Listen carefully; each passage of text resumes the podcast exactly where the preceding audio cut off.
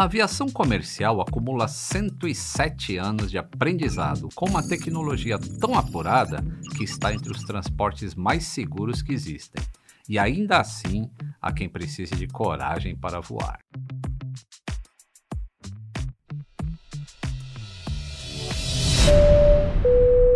Bem-vindos ao voo número 17, partindo da milenar arte de contar histórias com destino ao fascinante universo da aviação. O tempo em rota é agradável, lembrando que o uso de máscara é obrigatório. Eu sou o comandante Lito Souza, com mais de 35 anos de experiência em manutenção de aeronaves, sendo os últimos 20 anos como supervisor internacional. Em casos de emergência, teremos convidados a bordo para que você perca o medo de voar. O seu check-in é o início de uma viagem mais tranquila. O uso de aparelhos celulares está permitido e fones de ouvido cairão do compartimento superior. Nossa viagem sonora já vai começar.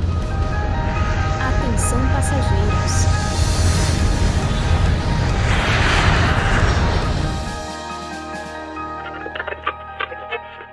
Boa noite. Boa noite. A OMS reconhece que o mundo enfrenta uma pandemia de coronavírus. Quase todos os dias eu acompanho uma intensa movimentação de pousos e decolagens no aeroporto de Guarulhos. Em março de 2020, eu vivi uma experiência completamente inesperada. O pátio forrado de aviões e um silêncio aterrador. Me lembro de um dia quando eu avistei oito aviões de grande porte parados. Cada um deles representava uma decolagem a menos. Paris, Atlanta, Dubai, Lisboa, Dallas, Santiago, Zurique, Luanda. Um profissional da aviação sabe o desespero que essa cena representa. É a imagem de estar à beira de um precipício. Mas, como eu já disse e acredito, a aviação é resiliente e a vida moderna depende muito dela para seguir com seu ritmo e conforto. Mais uma vez, para recuperar a confiança dos passageiros, o setor aéreo precisa, ao mesmo tempo, reduzir custos e aumentar a segurança de voo, uma condição de sobrevivência do setor. Se no caminho do aeroporto, ou até mesmo na hora de comprar a passagem, você se pergunta: é seguro voar durante uma pandemia? Vamos responder a essa e outras perguntas. A aviação é uma atividade essencial? Os aviões devem parar de voar? Como essas questões são urgentes e muito complexas, quebrei os nossos protocolos e, ao invés de um, eu recebi dois copilotos para esse episódio. Tenho aqui comigo Rafael Botelho, diretor substituto da ANAC, a Agência Nacional de Aviação Civil. Então, Rafael, muito obrigado aí por ter aceito o nosso convite para participar desse podcast. Eu que agradeço, é uma honra participar tentar esclarecer para a nossa população, para os nossos passageiros, todos os procedimentos que a gente vem, vem tomando aqui na, durante a pandemia e estamos aqui à disposição para contribuir. E temos também aqui a Melanie Fontes Dutra, biomédica, mestre e doutora em neurociência, pós-doc em bioquímica e integrante da rede Análise Covid-19, UFA. E se você acompanha ela no Twitter, você sabe que é tudo isso mesmo. Tudo bem, Mel? Obrigado por ter aceitado o nosso convite para conversar aqui. Eu que agradeço, é um prazer imenso estar aqui com vocês hoje. Legal. Normalmente, a minha primeira pergunta aos convidados é se eles têm medo de voar de avião. Como vocês dominam o tema de hoje, eu serei mais específico. Rafael, você tem medo de voar durante a pandemia de Covid-19? Não, não tenho nenhum medo de voar durante a pandemia. Já voei várias vezes, né, tanto a trabalho quanto a, a, passeio e entendo dos protocolos, né? Eu acho que a gente vem acompanhando todos os protocolos que foram adotados, todas as, as mudanças na rotina da viagem do passageiro, né? Todas as etapas do passageiro, seja no aeroporto, seja dentro da aeronave. Então, isso nos traz confiança. A gente vê todo mundo cumprindo, vê a população toda realmente obedecendo esses requisitos, obede obedecendo os critérios, as recomendações da Anvisa com relação a como se portar, quais são os, os, os equipamentos de proteção individual, né? Os, os, EPIs sendo realmente utilizados, todas as mudanças de, de limpeza, os procedimentos operacionais alterados, e a gente sente a confiança, né? A gente sabe de todos os estudos que foram realizados com relação à, à, segurança né, do, do ambiente dentro das aeronaves. Então, uhum. eu realmente me sinto muito seguro, viajo, viajo com a minha família e, e tenho, tenho operado bastante aí dentro do, do nosso setor de aviação civil. Ok, e você, Mel? Sabendo dos cuidados que a aviação comercial está tendo, ainda assim teria medo de voar durante a pandemia de Covid? E por quê?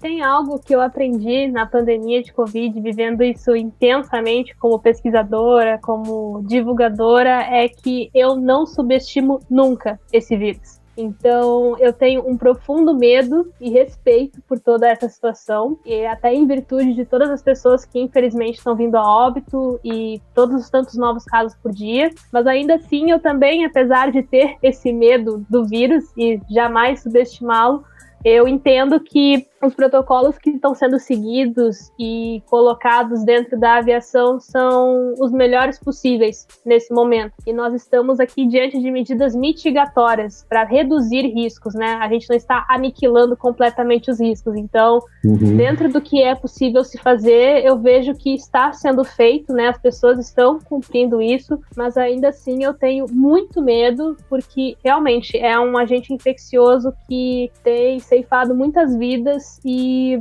a gente precisa ao máximo reduzir esses riscos e fazer esse tipo de não só as viagens, mas qualquer coisa da nossa vida, se for realmente essencial, se for realmente necessário nesse momento. Para reduzir risco. Eu, eu queria que vocês me contassem um pouquinho como é que mudou a rotina de trabalho de vocês desde março de 2020. Então, Rafael, primeiro, o que, que é a ANAC e qual que é o papel do órgão nesta pandemia diante da segurança dos passageiros? Lito, a ANAC é a Agência Nacional de Aviação Civil, né? É uma agência reguladora que cuida de todo o setor de aviação civil, na, nas, todas as questões de segurança da operação, na parte dos aeroportos, na parte das companhias aéreas. Né? Então, todo o, o, a parte regulatória de todas as normas, todos os procedimentos que são seguidos, tanto de, de safety, que a gente fala no setor, que é a segurança operacional, como de security, segurança contra atos de interferência ilícita. Né? Então, nós somos responsáveis pelas normas regulatórias. É, foi um desafio. Realmente, a gente, em março ali, né, o nosso dia foi dia 17 de março, março, Lito. A gente colocou toda a agência para trabalhar remotamente. Né? Isso foi um, um, um grande desafio para preservar. A gente compreendo toda a questão de como o vírus ele é contaminante, como ele tá, ele agride bastante a saúde das pessoas. Né? A gente tem tantas pessoas falecendo com, com essa doença e a gente preocupado com os nossos servidores, preocupado com, com toda a população. A primeira coisa que a gente fez foi colocar os nossos servidores para transitar menos. Né? Colocamos a agência inteira de trabalho remoto. Então foi uma mudança drástica que a gente aconteceu isso em, em viramos a chave em um dia, né? Em uma semana a gente estava com todo mundo. A gente tem funcionários distribuídos ao longo de todo o país, né? A gente tem, tem três grandes sedes, né? Brasília, São Paulo e Rio, mas temos servidores em, em, em, todos os pontos do país. Adequamos a nossa rotina toda, né? Eu acho que todos já estão plenamente adaptados à nossa estrutura. Sabemos de toda a importância que a gente tem dentro do setor de aviação civil, a conectividade, os corredores logísticos que a gente tem que manter, né? Para que a gente possa fornecer insumos, medicamentos medicamentos, transportar médicos, transportar vacinas, transportar materiais hospitalares, EPIs, tudo, e a gente manter toda essa operação né, de maneira segura. É difícil a gente eliminar por completo, mas a gente mitigou drasticamente isso com todos esses procedimentos e vem acompanhando isso. Trabalhamos muito forte com a Anvisa, né, com os outros, com o Ministério da Saúde também, para que a gente pudesse incorporar. Né, a gente cuida do, dos protocolos de, de, aviação e agora a gente teve que incorporar essa nova segurança, né, que é a segurança sanitária. Então a gente teve um trabalho muito forte com a Anvisa de estabelecer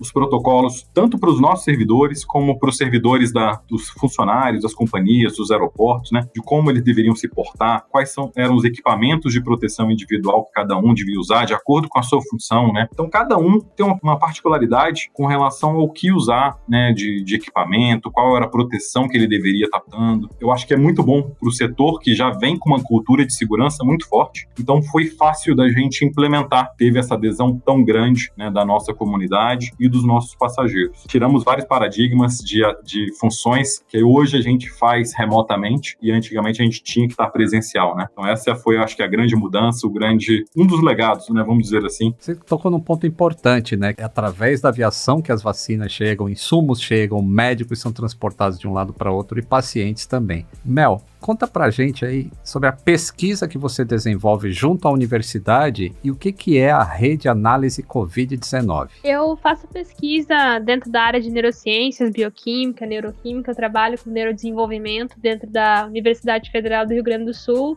especialmente com transtornos do neurodesenvolvimento. Em paralelo a isso, eu desenvolvo algumas atividades voluntárias de divulgação científica durante a pandemia, principalmente. Eu iniciei em 2015 uh, com um formato muito mais presencial e, em virtude da pandemia, esse formato migrou então para completamente à distância, especialmente focando nas redes sociais. Foi aí que nasceu a rede Análise Covid-19 e eu fui ingressando em outros grupos também, como o Grupo Infovid, a equipe Halo da ONU e o Todos pela pelas Vacinas e a União para Vacina, que são também iniciativas voluntárias de divulgação nas redes sociais, e venho fazendo esse trabalho então desde o ano passado, né? Já tive uns reconhecimentos bacanas aí fruto desse trabalho, mas a verdade é que é um desafio imenso comunicar dentro dessa questão da pandemia e conscientizar as pessoas do que a gente precisa fazer, que muitas vezes vai de encontro ao que as pessoas querem fazer. Mas acho que a gente vem avançando bastante, né? Fruto dessa cooperação que vários pesquisadores e cientistas, entre outros profissionais, estão realizando ao formar essas redes. Então eu venho atuando tanto na pesquisa quanto nessas iniciativas voluntárias agora. A rede análise Covid-19 também combate as fake news a respeito do, da pandemia? Sim, combatemos. A gente tem na nossa página uma sessão dedicada ao combate a fake news. A gente faz esse fact-checking nas redes sociais também, trazendo conteúdos, desmistificando desinformações.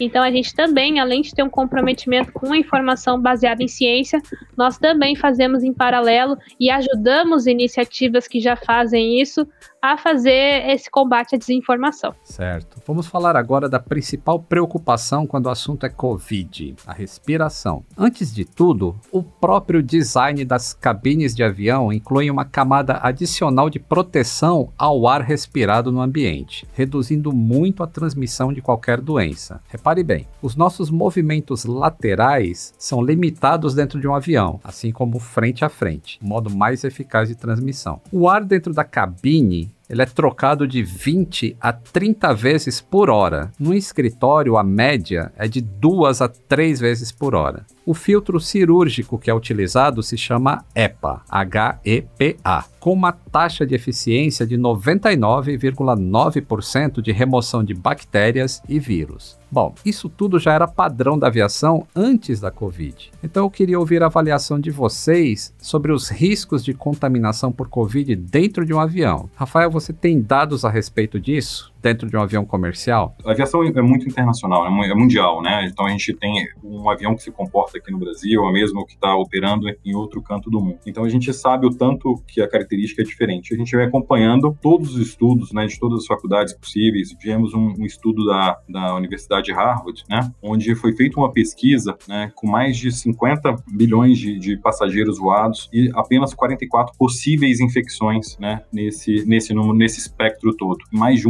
1,4 milhões de, de viagens. Então foi feito um levantamento com todo isso e mostra que essas ações mitigadoras, né, que a gente que a gente tem dentro do setor, né, já implementadas naturalmente, que são a questão dos filtros EPA, da sistemática que o ar funciona dentro da, da aeronave, né, que eles, ele vai vem de cima para baixo, né, a forma de circulação do ar dentro da cabine, adicionado aos protocolos, né, que todas as autoridades sanitárias, no caso aqui no Brasil a Anvisa é, recomendou o uso das máscaras, né, a suspensão de serviços de bordo, toda a questão de higienização a cada etapa da, da aeronave, né, você reduz ali é, a permanência de um, de um possível, né, é, contaminante, né, então você tem com todos esses procedimentos reduz bastante, né, a qualidade do ar dentro da aeronave, dado a essa ventilação, a esse, essa filtragem, a utilização dessas máscaras e essa higienização constante levou a graus ali de, de contaminação menores, né, do que salas cirúrgicas de hospitais. Isso mostra o quanto que o setor está engajado, né, em, em, em, permanecer, porque não basta só a gente ter esses procedimentos, basta tem que executá-los. A Anvisa tem acompanhado bastante e os, os, tanto as companhias aéreas e os passageiros estão realmente é, é, contribuindo bem, né, que está todo mundo realmente é, bastante preocupado e em tornar realmente o setor mais seguro possível, né. Antes de fazer a minha pergunta para Mel agora, passar para ela, eu vi é, vários estudos que foram feitos pelos fabricantes de aeronaves, tanto a Boeing quanto a Airbus, quanto a Embraer, que são os maiores fabricantes, com papers mesmo científicos, com revisão de pares, que realmente a possibilidade de se infectar dentro de um avião ela é, é bastante reduzida. No entanto, saiu um paper aí, eu não sei se a Melanie está ciente de faz alguns meses em uma contaminação em um voo da Singapore, se eu não me engano, em que as pessoas tinham testado o PCR negativo antes do embarque. Durante o voo, elas não utilizaram máscaras e a posição que elas estavam sentadas ocorreu uma contaminação, provavelmente em voo. Então, existe também esse paper. Então, só para deixar esse, esse ponto antes de perguntar para Mel que do ponto de vista epidemiológico, o que você acha dessas ações que estão sendo adotadas? Se isso faz sentido para a ciência? E o que, que os passageiros podem fazer também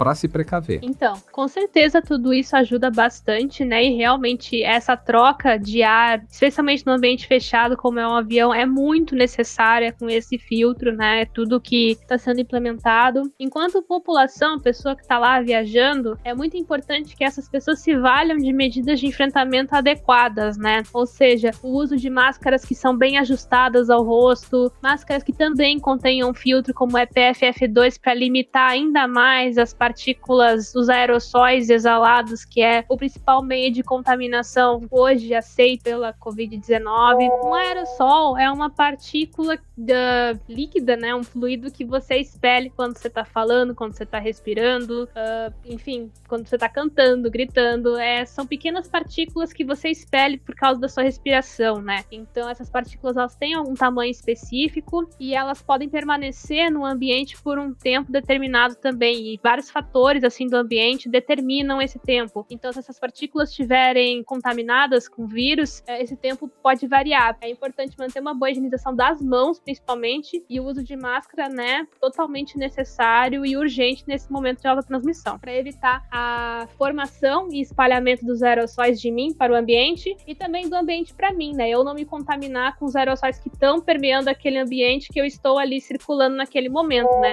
Evitar ao máximo tirar a máscara durante o voo. Claro que tem voos longos, por exemplo, voos internacionais, que daí a pessoa precisa comer, precisa isso, aquilo. Então, procurar não falar durante a, enquanto a pessoa está ali se alimentando, porque a gente já tem também esses aerossóis são expelidos nesse momento, então não aumentar ainda mais isso. Então, eu acho uhum. que tudo é uma questão da gente somar medidas de enfrentamento e diminuindo cada vez os riscos, né? Quando tudo isso é, é junto, a, a, o, a proteção é ainda mais amplificada né? E é isso que nós estamos buscando, né? Que todas as pessoas envolvidas no setor aéreo, as pessoas que estão usando esse setor, trabalhem juntas para minimizar ainda mais os riscos. E também acho que é relevante comentar com as pessoas, assim, especialmente quando elas estão viajando, por exemplo, para um outro estado, em que elas vão ficar por um tempo ali, né? Vão trabalhar por um mês, uma semana, não sei. É importante fazer um período de uma quarentena um pouco mais rígida, né? Que a pessoa tenha esse bom senso de ficar mais isolada nesses primeiros dias, se puder fazer um teste, né?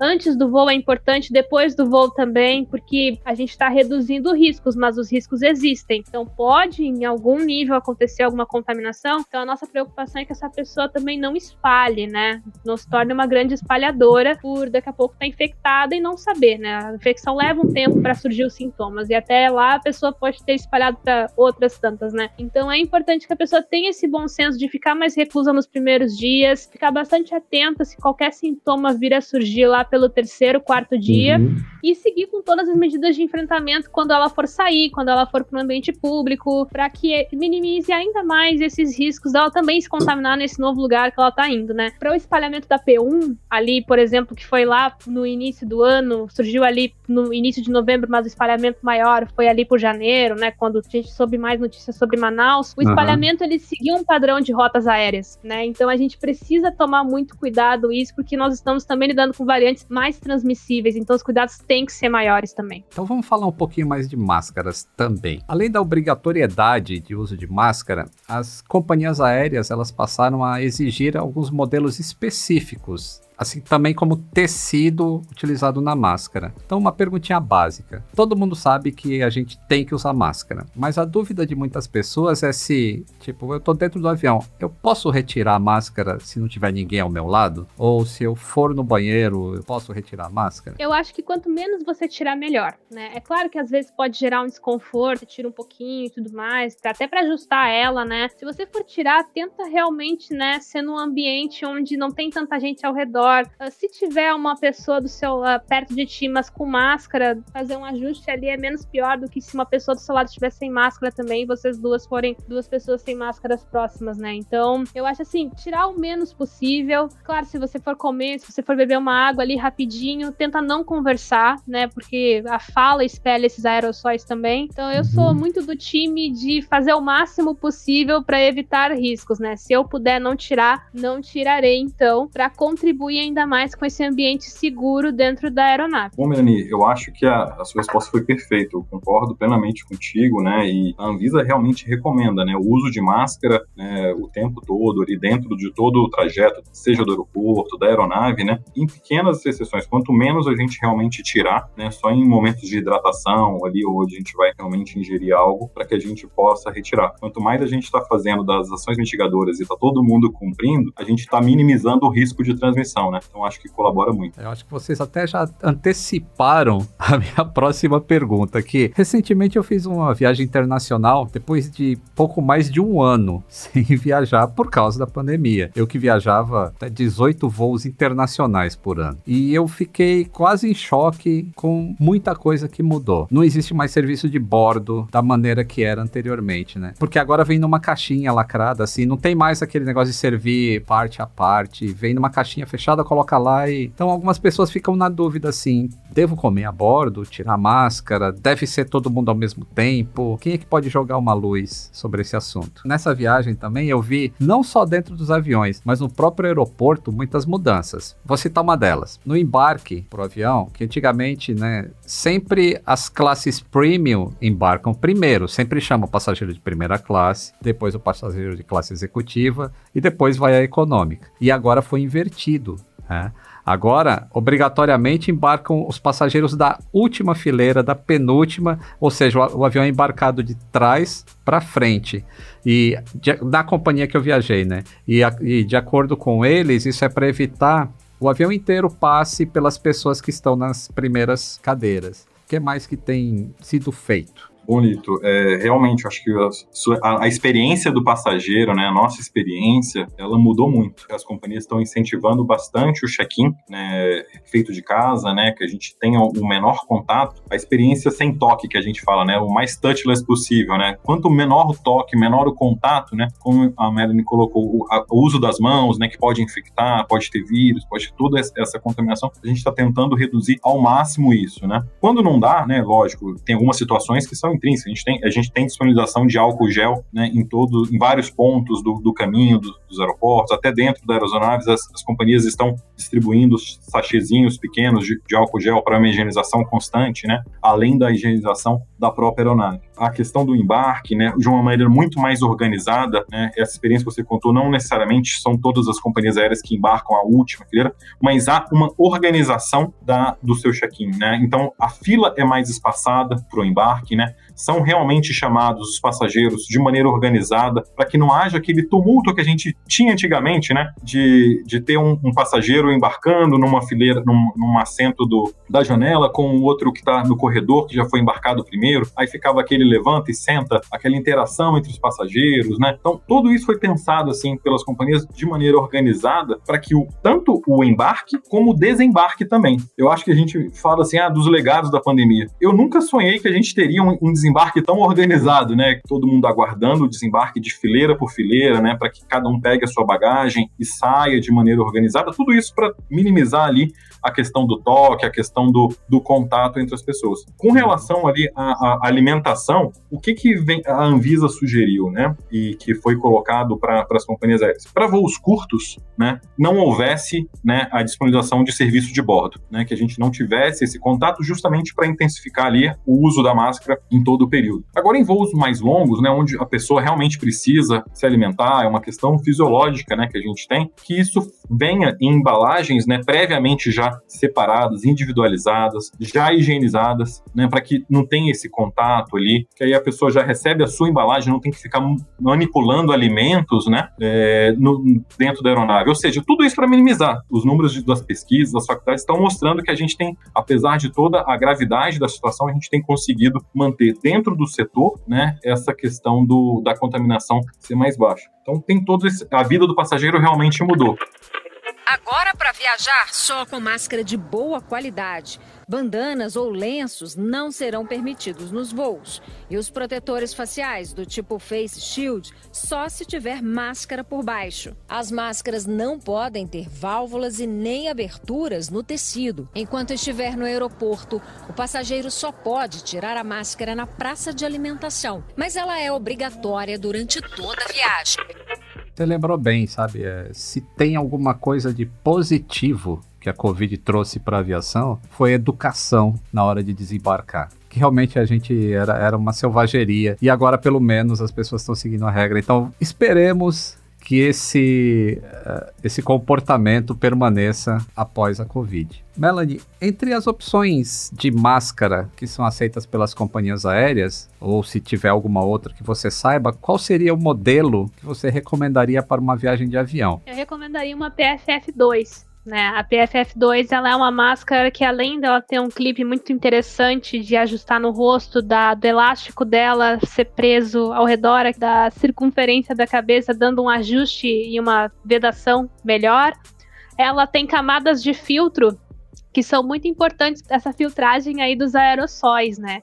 Então a PFF2 para mim seria uma máscara muito indicada, a N95 também é uma máscara bem interessante. Então sempre uhum. procurar essas máscaras que tenham certificação, né, que é muito importante, que daí garante a qualidade do que você está comprando e trazer sempre mais de uma máscara, né? Às vezes pode acontecer alguma coisa, né? Vai que o elástico arrebenta, vai que algum imprevisto aconteça com a sua máscara, então tenha em posse mais umas duas máscaras ali de reserva, porque se você precisar trocar por algum motivo, você está ali bem amparado, né? Qual é essas máscaras que tenham essas camadas de filtro e são bem ajustadas como a PFF2. Verdade, além do que ela, você pode passar mais tempo sem trocá-la do que uma de tecido ou de outro, outro material, né? Eu, eu, entendi isso aí, eu tenho, eu tenho uma dúvida em relação a crianças. Eu, eu, tenho um filho de dois anos, que viajou comigo, inclusive. E a OMS, ela recomenda que não se coloque máscaras nessas crianças de dois anos para baixo, né? Por que que é isso? E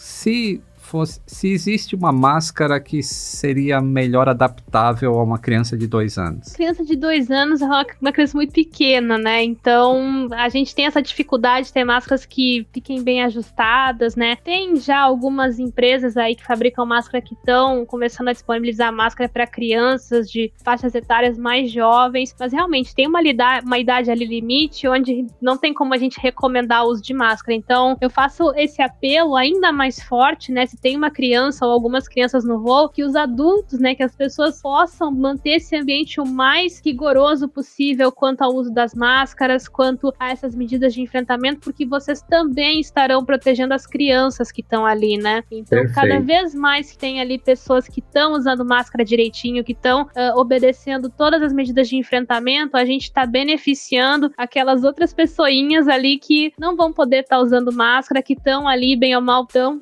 mais, mais mais expostas do que quem está usando máscara, mas se nós todos nos cuidarmos, elas vão estar tá muito mais protegidas do que alguém que não estaria se cuidando ali dentro daquele voo, né? Perfeito. E agora eu tô lembrando também que a primeira vez que eu coloquei uma máscara no meu filho, de dois anos, ele simplesmente ficava por dentro da máscara, lambendo a máscara o tempo todo, e aí ela ficava toda molhada na frente, ou seja, não resolve mesmo assim, né? né tem uma liberdade ali, meio limite, assim, que não tem como a gente recomendar, né? Então, por isso que o ambiente tem que ser o mais seguro possível para ficar seguro para essas crianças também. Certo. Então, Rafael, é, qual que é o procedimento, assim, dentro do aeroporto ou dentro do avião, se um funcionário vê um passageiro que ele não está usando máscara, ou se a máscara dele não é adequada, digamos que ele está usando só um face shield e não está usando máscara por baixo. A Anvisa, ela que regulamenta, né, toda a questão de quais máscaras podem, quais máscaras não podem ser utilizadas, né? A Anvisa recomenda, por exemplo, para que tripulantes, né, que tenham contatos ali com, com passageiros, sempre use no mínimo aquela máscara cirúrgica ou aquela outra PFF2, né, ou a N95, uhum. são as máscaras mais recomendadas para esse uso, né? É, caso uma pessoa não esteja utilizando a máscara direito ou esteja se recusando a utilizar, o piloto, se ele tem uma pessoa que não está querendo utilizar a máscara ou está usando de maneira inadequada, com ela só tampando a boca,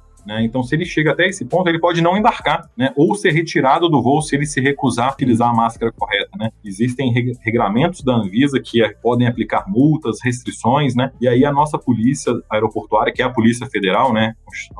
ela retira esse passageiro e encaminha para a Anvisa para os procedimentos administrativos ali e não embarca. Isso aconteceu em pouquíssimos casos, tá? é bom a gente citar. É, eu me lembro, eu me recordo só de duas situações, e olha que a gente acompanha todos esses casos ali quando acontecem, né? Num caso, um, uma, um, um voo decolou e o passageiro não, não queria continuar utilizando a máscara. O piloto retornou a aeronave para o aeroporto e retirou esse passageiro, pela, foi, esse passageiro foi retirado pela Polícia Federal porque ele não estava cumprindo cumprindo uma determinação sanitária. Tem no nosso site da ANAC, que a gente replicou, tem no site das companhias, quais são os modelos que permitem, quais são os modelos que não se permitem.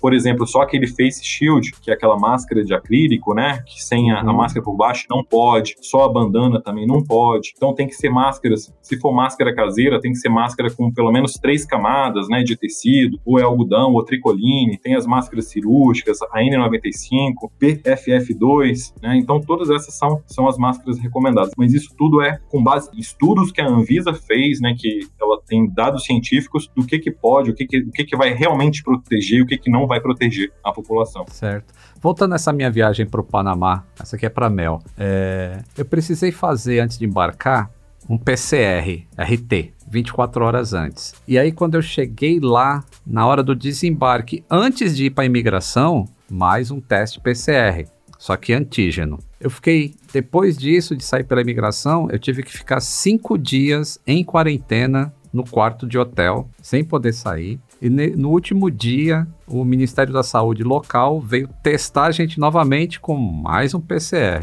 O quanto é efetivo esses protocolos e se acredita, e Deus queira que não, que isso vai ser incorporado para sempre? Enquanto estivermos em pandemia, enquanto estivermos com esses surtos aí do vírus, mesmo quando a pandemia passar, né, a gente tem a hipótese de que esse vírus vai se tornar endêmico, né? Como ele tem várias reservas biológicas em outros mamíferos, ele vai circular ah, de tempos em tempos, provavelmente, né? Então, mesmo durante a pandemia, como estamos vendo agora, ou quando tiver surtos desse vírus, é importante, né, fazer esse rastreio, manter essa vigilância para evitar um super espalhamento, uma grande transmissão, né? Uhum. Então, eu imagino que nesses momentos, né, principalmente agora, isso é muito necessário. Tem vários locais no mundo onde as pessoas fazem essa quarentena, ficam nesse hotel por mais ou menos dias. Eu tenho uma colega que foi viajar, acho que foi para Noruega e ficou mais de uma semana nesse hotel em quarentena, fez testes, fez tudo. Então, existe um maior ou um menor rigor, mas fato é que é muito interessante, né, você ter esse momento um pouco mais de reclusão aí quando você chega num local a partir dessa viagem para justamente observar caso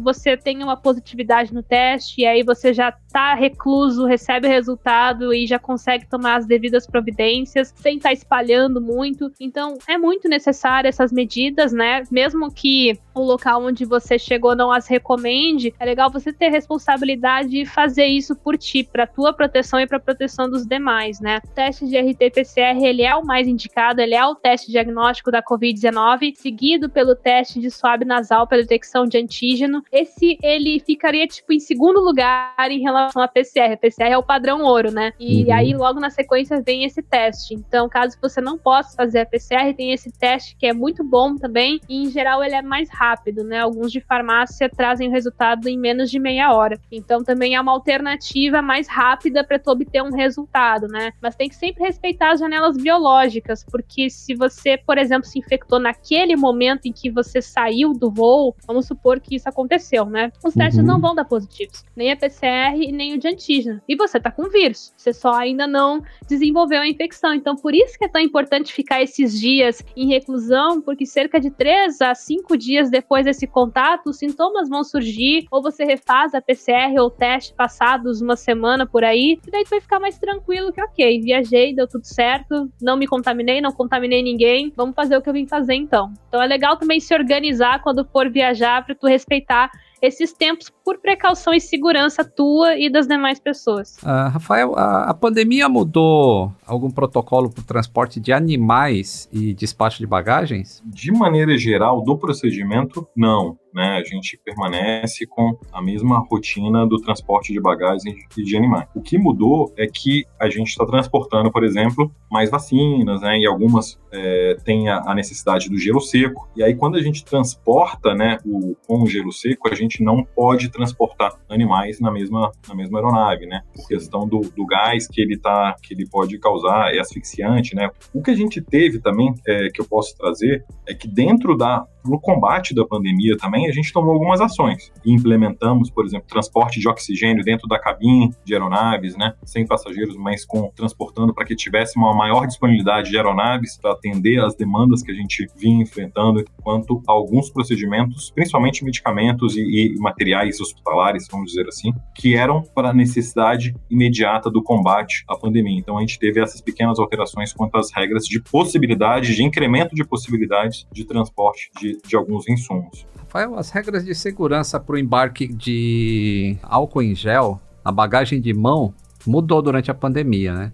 Queria que você falasse um pouco sobre isso. A gente tem as recomendações de limites, né? Porque é um, é um inflamável, né? Então você tem um limite ali máximo que você pode carregar dentro da bagagem de mão e da bagagem despachada. Então, para voos domésticos, a gente estabelece o limite de embalagens de no máximo 500 ml, né? Com um total de quatro embalagens. Né? Então a gente tem quatro embalagens com, com até 2 quilos, né, até 2 litros ali de, de álcool em gel para voos domésticos. Para voos internacionais, a gente tem o limite lá do, do, da questão dos 100 ml, né, que são regras internacionais que são, são postas. Uhum. Então a gente tem esse limite de, de 100 ml né, na bagagem de mão, né, mas permanece na questão dos, do, das embalagens de até 2 quilos, até 2 litros na bagagem despachada, pela questão do, da característica do produto mesmo né, a ser transportado.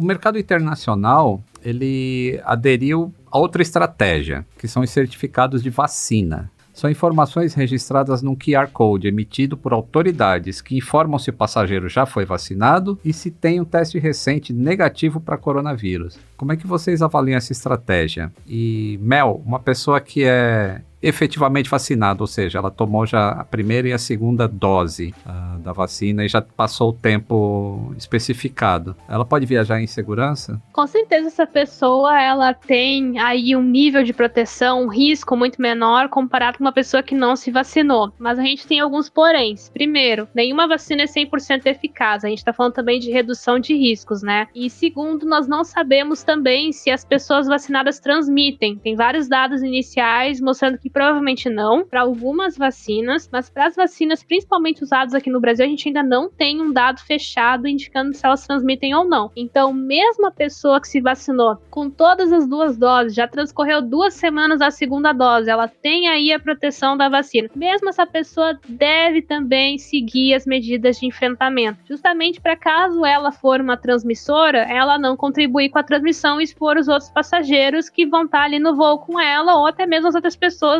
aonde ela chegar, onde ela estiver. Então isso é muito importante, que essa pessoa também siga as medidas de enfrentamento, mesmo ela estando vacinada, né? Por causa desses dois principais motivos. A gente tá falando também de redução de risco. Uma pessoa que se vacinou tem um risco muito menor do que uma que não se vacinou. Então, mesmo assim, né, a gente precisa somar essas proteções num contexto de transmissão muito elevada. Se a transmissão não tivesse tão elevada, as medidas poderiam ser outras. Agora, num contexto de transmissão extremamente elevada, a gente precisa precisa somar, mesmo com pessoas vacinadas, essas medidas. A questão do, da informação de vacinas, da informação de, de RT-PCR, né, é algo que está sendo construído no mundo, né? É, tem que ser uma troca entre as autoridades, né? Tem que ser uma troca entre os países. Não adianta a gente ter um modelo que sirva exclusivamente para o Brasil e que essa informação não consiga ser trocada com a outra autoridade, com a autoridade de destino que a gente está indo, né? Que o, que o nosso passageiro está indo. Então, existem algumas iniciativas né, ao redor do mundo de algumas tentativas de harmonização desses, desses critérios, mas a OMS ainda não conseguiu definir quais são os critérios que devem ser colocados para isso.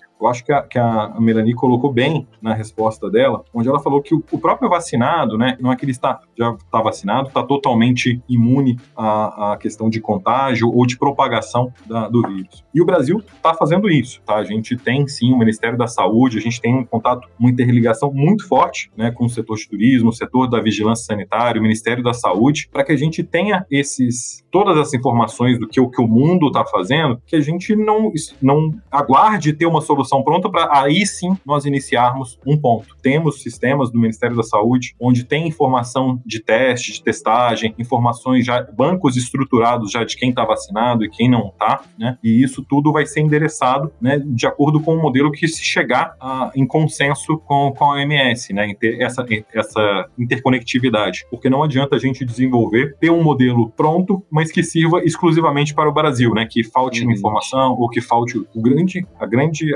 preocupação nesse momento é a gente não tá parado, a gente tem estrutura, a gente tá com esses dados realmente sendo, sendo esses bancos de dados, né, sendo abastecidos seja ele qual for, né? Existem várias iniciativas ali, vários nomes, né? Passaporte, carteira de vacinação internacional, a nível mundial, né? Todas as autoridades têm, estão discutindo nessa linha, né? Não está fechado ainda esse modelo, mas acredito que essa linha vai ser tomada. O setor aéreo, como você bem sabe, tem uma ampla experiência em gestão de riscos de segurança e proteção da aviação. Como é que esse conhecimento pode ser usado na gestão da Covid? Na verdade, ele foi usado né, na gestão da Covid. Realmente, Lito, o, o, o, setor de aviação civil, ele é muito preocupado com segurança, né? A gente estuda os efeitos de cada ação, né? As causas de cada uma das, das ações que a gente toma dentro do setor, né?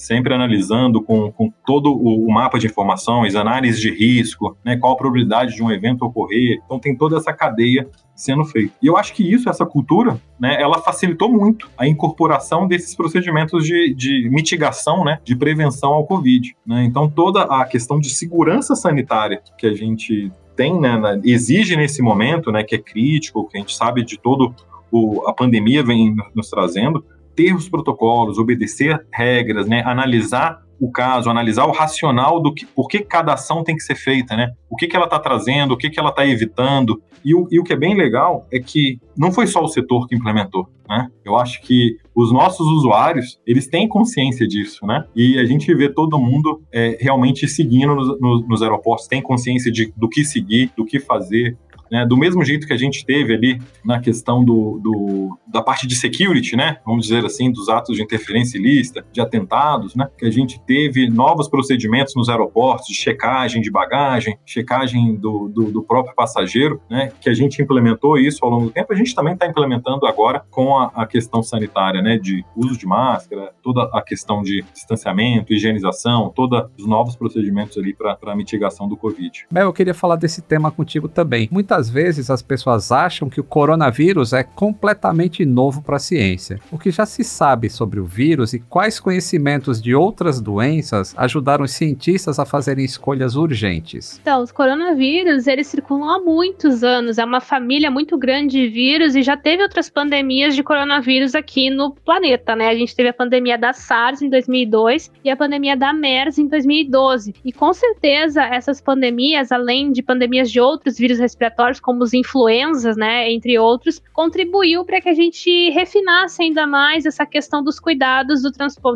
em qualquer transporte aéreo, né? Então a gente vê isso muito ali na Ásia também, né? Na Ásia existe uma cultura de uso de máscara antes da gente começar a usar aqui no Brasil, justamente por causa dessa circulação de, do conhecimento, né, desse do, do potencial que esses vírus respiratórios têm uh, para aumentar a transmissão e daqui a pouco gerar um surto, uma epidemia. Os coronavírus vírus não são novidades. A gente tem pessoas alertando há 30 anos, pelo menos, de pandemias de, da família dos coronavírus. Uh, cerca de um mês, se eu não me engano, antes de ter aquele primeiro caso de Wuhan registrado de Covid-19, já tinha também alertas de que uma pandemia de coronavírus poderia acontecer também por causa do nosso da nossa relação com a natureza, né? O fato da gente ter caça de animais silvestres, uh, desmatamento, a gente vai se aproximando de espécies de animais silvestres que têm esses vírus que em geral não estão em contato conosco. E quando a gente se aproxima, esse pulo de uma espécie para outra pode acontecer e várias adaptações desse vírus para ele se transmitir entre nós também podem acontecer ao longo do tempo. Então, já haviam muitos alertas sobre isso, não é uma novidade para a ciência, pelo contrário, a gente com bastante tristeza vê que todos aqueles alertas realmente acabaram se consolidando. E muitos outros estão sendo dados agora que também estão sendo negligenciados sobre próximas pandemias, né? Então, é importante ressaltar isso que uma hora a gente vai aprender a ouvir os alertas e evitar que pandemias aconteçam. Ah, uma, uma hora a gente vai aprender a olhar mais para a aviação e ver que a aviação aprendeu tanto com erros cometidos no passado e por isso ela é tão segura hoje em dia.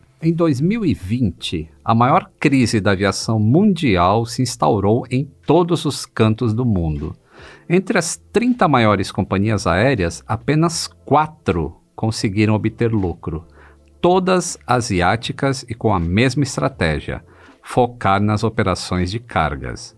Se você está acostumado a fazer compras pela internet, em especial de eletrônicos, já conhece muito bem essas rotas de transporte de mercadoria. Claro que os cargueiros se diversificaram também para atender às necessidades mundiais de distribuição de itens de proteção, como máscaras e álcool em gel, além do ouro do momento, o insumo e vacinas contra o Covid-19. Agora vamos falar um pouquinho sobre as vacinas. O Rafael e Mel, vocês acompanharam a chegada de algum lote de vacina no Brasil? Se emocionaram? Porque eu me emocionei quando eu vi chegar um avião da Emirates abrindo o porão de carga e descarregando aquele monte de vacina, porque eu acho que é a única coisa que dá esperança pra gente nesse momento, né? Com certeza, eu me emocionei muito, né? Me emocionei vendo descer dos aviões, chegar no meu estado, vendo a primeira pessoa do meu estado, da minha cidade ser vacinada. Então é um momento simbólico, é um momento de esperança e de renovar toda a força que a gente precisa ter para seguir fazendo o que é necessário nesse momento, que é se vacinar o mais rápido possível quando for disponível, que é seguir com as medidas de enfrentamento. Então, tudo isso renova as nossas forças porque mostra que a gente tem uma saída para fora da pandemia. E tem uma coisa que é muito certa nessa história: a pandemia vai acabar. A questão é que ela precisa acabar com o máximo de nós vivos para ver esse fim e vibrar nesse dia. Então, a gente não pode tolerar esse número exacerbado de óbitos. A gente precisa fazer o que é necessário para evitar que esses óbitos realmente aconteçam, né? Esses óbitos são intoleráveis, seja o número que for. Então, se a gente tem medidas que pode evitar isso, nós devemos, enquanto sociedade, ter a responsabilidade de adotá-las. Sim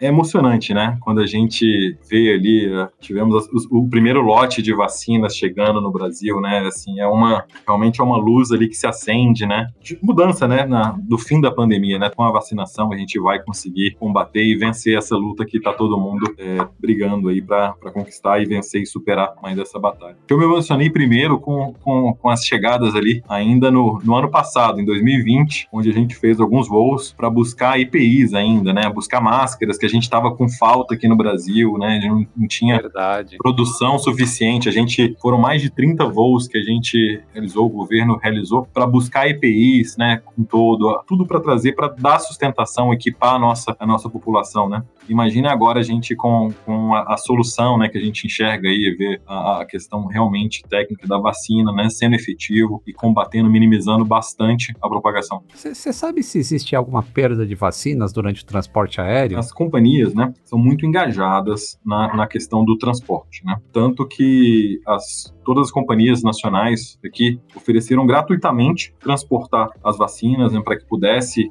é, acabar e contribuir, fazer a parte delas, está todo mundo engajado realmente para fazer a sua parte, né? Então não só vacina, já foram ali mais de 400 toneladas ali de, de EPI, quase 6 mil profissionais ali sendo transportados gratuitamente ali é, dentro do, dos voos, né, para que a gente pudesse atender e, e, e, mitigar. A questão de perda de vacina, né, é, um, é uma carga perecível, né? Eu acho que está todo mundo buscando, existem procedimentos ali bem rigorosos com relação ao embarque, a, a, arma, a armazenagem, a forma de, de refrigeração disso, né? Então, assim, pode ocorrer? Pode. Não temos nenhum relato de perda de, de vacina até o momento, né? Porque tá todo mundo realmente obedecendo os procedimentos. É toda a cadeia, não é só a companhia, né? Então, você, desde a questão ali da, do laboratório que está fabricando, o deslocamento dele até o aeroporto, né? Essa cadeia logística, vamos dizer assim, ela tá toda bem afinada para que possa vir a, a, a, transportar de maneira mais segura e mais efetiva a vacina para todo o Brasil. E teve também o desafio de transporte de cilindro de oxigênio, né? Que é um artigo perigoso para se transportar e foi feito assim com, com maestria, com atraso, mas com maestria pela, pela aviação. Sim, né? o, o, transporte de, de cilindro de oxigênio são dois tipos, né, Lito, que a gente tem. O de oxigênio com gás comprimido e oxigênio líquido, né? O oxigênio líquido, ele é proibido, né, de, de transportar de qualquer ele não é nem artigo perigoso, ele é proibido se transportar em aeronave civil, né? Por conta de toda a característica dele e da, das reações que ele pode causar dentro da, da, do voo. O oxigênio comprimido, né? Você tem toda uma característica que ele pode ser transportado. Existem todas as, as, empresas que são já são homologadas, já são certificadas para transportar artigos perigosos, elas foram engajadas e conseguiram contribuir bastante. A gente teve uma crise grande no norte, né? Principalmente em Manaus, em Belém, então todo o interior do Pará, interior do, do Amazonas todo, para levar esse abastecimento. Ele é difícil de chegar, né? Você não tem rodovias para se fazer, então é o transporte aéreo mesmo que vai contribuindo para essa demanda maior, né? Bem, bem, bem pontual ali que a gente colocou. E a gente conseguiu flexibilizar por exemplo, para que essas companhias que já, já eram homologadas, já eram certificadas para transportar esses artigos perigosos, né, que já, já tinham essa certificação, ou seja, já tinham treinamento, já tinha todo o know-how, vamos dizer assim, todo o conhecimento de como fazer, a gente autorizou também que ele transportasse em cabine, né, sem o passageiro, mas que a gente permitiu também que ele transportasse. Ou seja, a gente ganhou mais oportunidades, mais aeronaves possíveis né, de, de se levar oxigênio para essa população e atender né, a, a forte demanda que, que a população estava exigindo naquele momento. Né.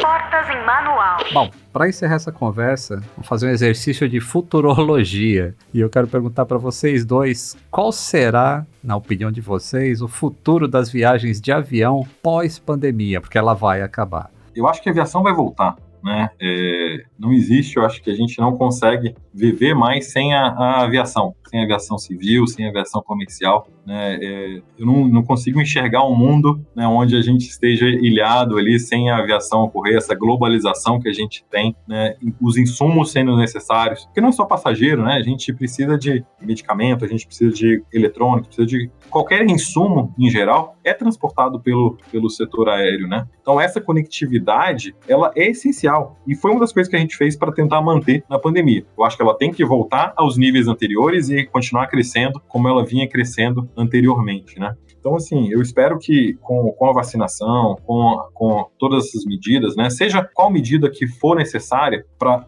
a aviação voar, a gente vai fazer. Mas a gente vai voltar a voar, sim, em números bem maiores do que a gente já vinha porque a conectividade ela é, ela é intrínseca do setor. A gente precisa disso e o mundo globalizado precisa disso, né? E uma, uma questão agora, quando isso vai acontecer, isso depende muito, né, do, de outros fatores, né? O que a gente tem que estar, tá, a gente tem que estar tá preparado. Segurança nossa é muito importante, não só do setor, mas do nosso passageiro. Então, seja lá o que for, a gente vai fazer e vai voltar a voar sim, viu? Espero que o mais rápido possível. Vocês acreditam que o passaporte vai ser implementado? É, seria uma forma confiável de abrir as fronteiras? Quando é que vocês acreditam que as fronteiras do Brasil serão reabertas? E será que um dia a gente vai voltar a voar da maneira antiga, sem máscaras, sem álcool gel e toda a proteção que a gente tem hoje? Trago aqui uma reflexão importante sobre a pandemia do HIV, né? Que começou já tem muito tempo e segue até hoje, infelizmente. Quando uhum. a pandemia do HIV aconteceu e a gente chegou na conclusão de que há um vírus sexualmente transmissível e que uh, métodos como, por exemplo, o uso da camisinha poderiam evitar e proteger ainda mais as relações sexuais, a gente adotou as camisinhas. E a uhum. gente segue usando até hoje porque é uma coisa normal, né? Mas não era normal até esse momento. Mas depois passou a ser. Então, independente de como vai ser esse nosso novo normal, seja na aviação, seja em todos os outros contextos, ele vai ser diferente. Ele vai ter algum algum registro, algum legado dessa pandemia, porque a nossa sociedade precisa sair diferente dessa pandemia, senão novas pandemias como essa, até piores, vão acontecer numa frequência cada vez menor e a gente vai começar a entrar em situações ainda mais complexas. Então, alguma coisa vai acontecer. Esse nosso novo normal, como todo mundo fala, ele não vai ser igual. E quanto mais a gente se desapegar do antigo, mais a gente vai ver como o novo pode ser ainda mais protetor, pode ser ainda mais benéfico para nossa sociedade. Então, não tenham medo do que está por vir, né? Porque a gente está enfrentando uma situação muito difícil. E o legado que isso vai deixar na sociedade pode nos proteger de enfrentar situações como essa e outras no futuro. Que daqui a pouco isso pode ser também um legado, né, da pessoa estar tá com as suas vacinas em dia para viajar. Quando a gente vai viajar para algum lugar onde tem a febre amarela endêmica, a gente precisa também se vacinar. Então isso já acontece em alguns contextos, né? Isso daqui a pouco pode ser ainda mais implementado, justamente para estimular que as pessoas sempre se vacinem. Afinal, as vacinas são a nossa principal ferramenta para controlar agentes infecciosos, né? Está todo mundo indicado se vacinando, esse agente infeccioso está numa transmissão extremamente baixa e controlada e todo mundo está mais seguro por isso, né? Em alguns momentos, o uso de alguma máscara pode ser recomendado para diminuir um pouco essa exposição dos aerossóis. Enfim, né? É como eu falei, a gente vai ter surtos desse esse vírus, daí daqui a pouco as medidas começam a voltar, usa máscara então, até a gente rastrear e controlar bem esse surto. Alguma coisa nesse sentido, né? Não vai ser tomar na intensidade como está sendo hoje, porque se a gente fizer um bom controle e rastreio, é, é, fica por um tempo bem limitado, né? Esse controle. Se a gente tiver esse passaporte vacina e ele for requerido para várias coisas, a gente também combate os antivacinas. Eles vão virar uns segregados da sociedade. Isso seria ótimo, porque a gente precisa de população vacinada e não de negacionistas dizendo que vacina não funciona. Exatamente. Então, acho que é bem isso. A gente tem benefícios, a gente vai acabar reduzindo essa hesitação sobre a vacina, as pessoas vão se vacinando e vendo que ninguém vira jacaré, não acontece nada além da proteção e do benefício, os riscos são muito baixos. Eu vejo que realmente, né, se a gente sair com esse legado de abraçar ainda mais a vacinação, se, seguir sendo o país referência em vacinação, como o Brasil sempre foi visto, né, a cultura da vacinação é algo muito forte aqui no país, a gente precisa enxergar a sociedade como uma sociedade de fato, não só como pessoas individuais vivendo juntas ao mesmo tempo, né? A gente tem responsabilidades também sobre essa sociedade. Então, quanto mais se a nossa, se a gente sair dessa pandemia tendo esses dois pontos aprendidos, fixados, eu acho que já vai ser um grande ganho, assim, para daqui em diante. Então você está confiante que a ciência trará as respostas para a gente administrar essa pandemia. Eu tenho certeza. Confiança é muito pouco porque eu tenho, eu tenho certeza. A gente resolveu várias outras pandemias a partir da ciência, nós vamos resolver essa e vamos resolver todas as próximas as questões que a gente enf uh, enfrentar enquanto sociedade com a ciência, que é a principal ferramenta que nos traz uma maior compreensão sobre a nossa realidade. E a gente compreendendo ela, a gente sabe como transformá-la. Rafael, então você está confiante, assim como eu, que a aviação vai se recuperar desse baque, né? Ah, claro, tenho, tenho certeza, Lito. A gente vai recuperar sim. Né? Eu acho que assim como você, eu sou apaixonado com, com a aviação, né? Eu adoro esse, esse, esse setor, acho que é essencial realmente. A gente vê a, que a gente consegue mudar a vida das pessoas, né? A gente ali, a gente está conseguindo, né? Dentro do nosso quadradinho, dentro do nosso, do nosso setor aqui, a gente consegue mudar a vida das pessoas, a gente consegue dar acesso a isso, consegue ter, ter medicamento, ter o médico lá, consegue ter o, todos os insumos necessários nessa né, conectividade, principalmente no Brasil, num país como o nosso, que é grande demais, né? E como a gente consegue mudar, a gente consegue contribuir. Então, assim, vai voltar, sim, tem plena certeza disso. E o que for necessário para que a gente faça com segurança, a gente vai fazer. Nosso passageiro está aí, a gente conseguiu recuperar bem, passando essa segunda onda, espero que seja a última, né? Que a gente se encerre nessa segunda onda, que não tenha terceira, não tenha nada, e que a gente voe o mais rápido possível, que a gente consiga cumprir a nossa função aí do serviço essencial. Ah, gente, muito legal o nosso bate-papo de hoje com o Rafael, com a Melanie. Muito obrigado pela participação de vocês. Eu realmente adorei o bate-papo. Acho que é muito bom a gente ter dois lados assim para as pessoas se guiarem e saberem o que está acontecendo, o trabalho todo que está sendo feito, para que a sociedade não pare completamente durante essa pandemia e que as pessoas consigam mitigar os riscos. E foi realmente sensacional. Acho que todo mundo aprendeu nesse podcast. Olito, muito obrigado. Foi um prazer realmente estar aqui. Agradeço a, a Melanie também contribuiu bastante para foi bem enriquecedor ali a, a, conversa, né? Eu acho que não, não são dois lados, são, são duas visões que se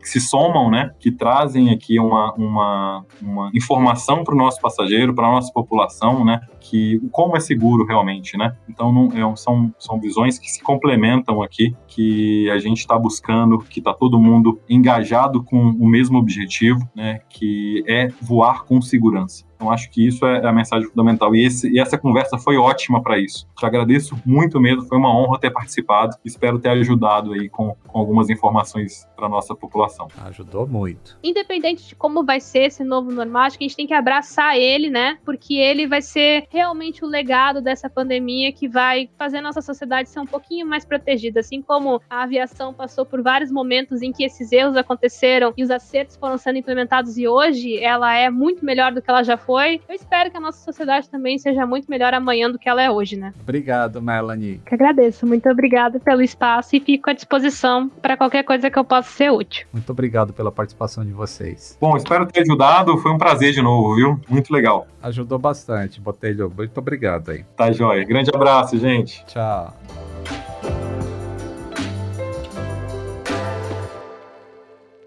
Proteção segurança e eficiência. Essa tríade parece se encaixar perfeitamente nos protocolos para voar em tempos de Covid. Na realidade, esses conceitos são essenciais em qualquer período e fizeram da aviação comercial um dos transportes mais seguros de todos. Na aviação, os impactos são sofridos por toda a cadeia. Com menos passageiros, as companhias já planejaram adiar a aposentadoria dos modelos mais antigos, o que impacta na produção dos fabricantes fabricantes a longo prazo. Em números absolutos, a estimativa já era de reduzir em 2 mil o número de aeronaves a serem produzidas nos próximos quatro anos. Provavelmente vivemos o maior declínio de tráfego aéreo da história da aviação, uma redução muito próxima aos 40% da demanda. Devemos lidar com ao menos mais três ciclos de crescimento negativo. Para recuperar a confiança dos passageiros, a informação é sempre o melhor caminho. Por isso, agradeço a sua sua audiência nesse podcast. Já passamos do meio da temporada, hein? Ainda faltam muitas histórias maravilhosas da aviação e tenho certeza que com o reconhecimento do setor como motor de recuperação da economia, seguiremos voando com confiança e saúde. Atenção passageiros, o nosso voo pelas histórias da aviação acaba de aterrizar. Nos encontramos no próximo embarque. Um grande abraço e até o próximo voo!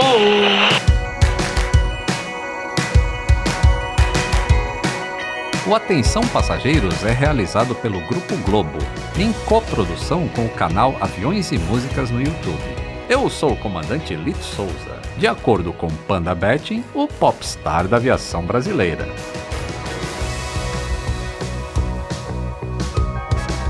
Atenção passageiros.